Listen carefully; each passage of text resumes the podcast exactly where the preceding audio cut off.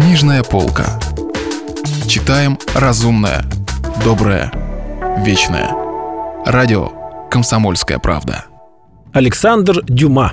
«Три мушкетера». Читает Стас Бабицкий. Продолжение.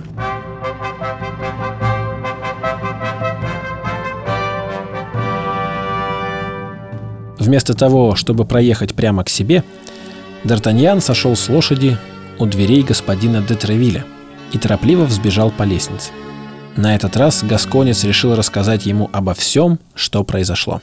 Несомненно, господин де Тревиль мог дать ему добрый совет по поводу всей этой истории. Кроме того, господин де Тревиль ежедневно виделся с королевой, и, быть может, ему удалось бы получить у ее величества какие-нибудь сведения о госпоже Бонасье, которая, очевидно, расплачивалась теперь за преданность своей госпоже. Господин де Тревиль выслушал рассказ с серьезностью, говоривший, что он видит в этом приключении нечто большее, чем просто любовную интригу. «Да», — произнес он, когда Д'Артаньян кончил. «Совершенно очевидно, что тут не обошлось без его высокопреосвященства». «Но что же делать?» — спросил Д'Артаньян. «Ничего. Пока мест решительно ничего, кроме одного. Возможно, скорее уехать из Парижа. Я увижу королеву, расскажу ей подробности исчезновения госпожи Бонасье. Она, конечно, не знает об этом. Может, когда вы вернетесь, я смогу сообщить вам добрые вести. Положитесь на меня.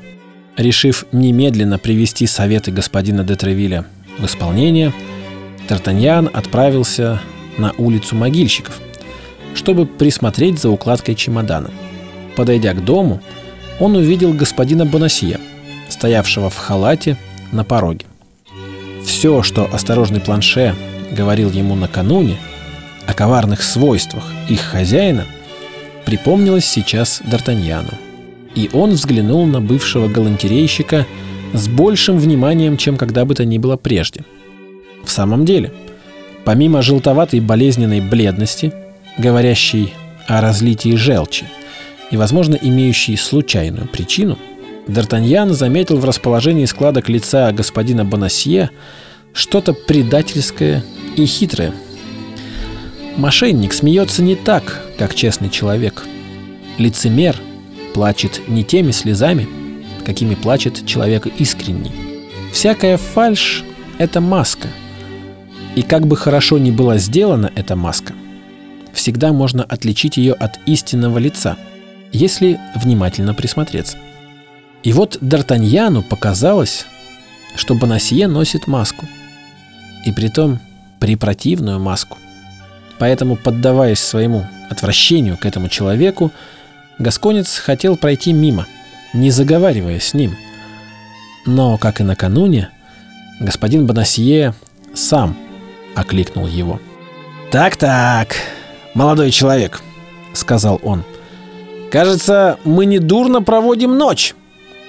Уже семь утра, черт побери.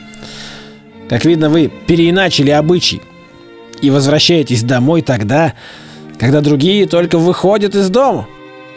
А вот вам не сделаешь подобного упрека, мэтр Бонасье, ответил юноша. Вы просто образец степенности. Правда, когда имеешь молодую и красивую жену, незачем пускаться в погоню за счастьем. Счастье само приходит в дом, не так ли, господин Бонасье? Бонасье побледнел как полотно и криво улыбнулся. «Ха-ха! Вы большой шутник», — сказал он. «Однако, где же это, черт побери, вы шатались сегодня ночью, мой юный друг?» Как видно, проселочные дороги не слишком удобны для прогулок.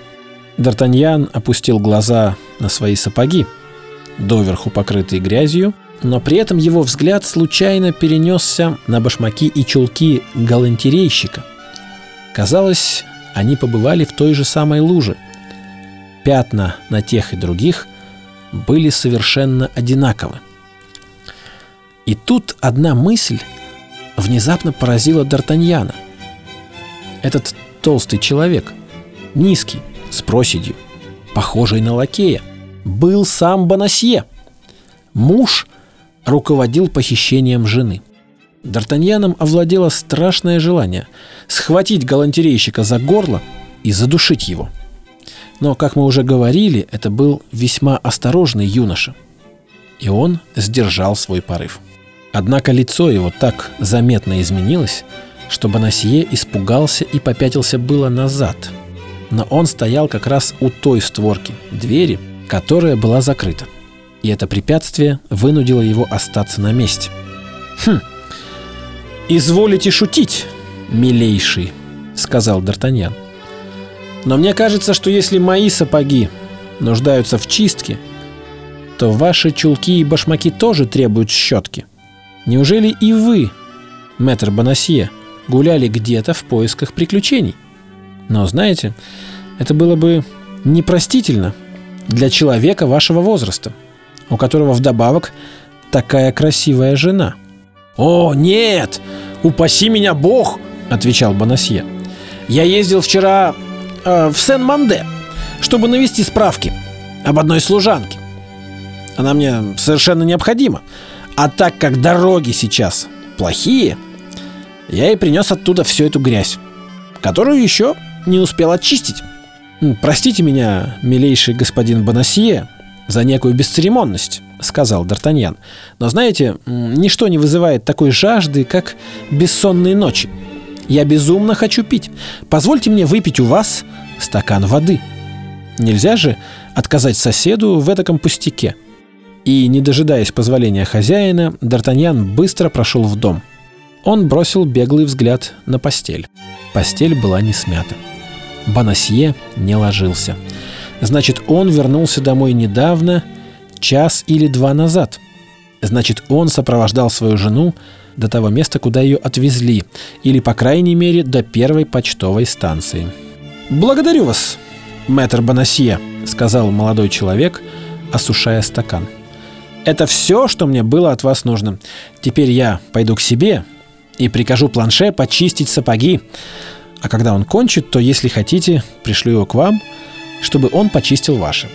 И Д'Артаньян оставил галантерейщика, который был совершенно ошеломлен этим странным прощанием и спрашивал себя, уж не запутался ли он сам в собственной лжи.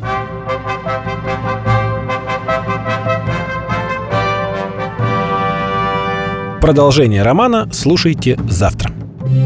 Если вы пропустили главу любимого произведения или хотите послушать книгу целиком, добро пожаловать к нам на сайт kp.ru слэш радио раздел «Книжная полка». Книжная полка.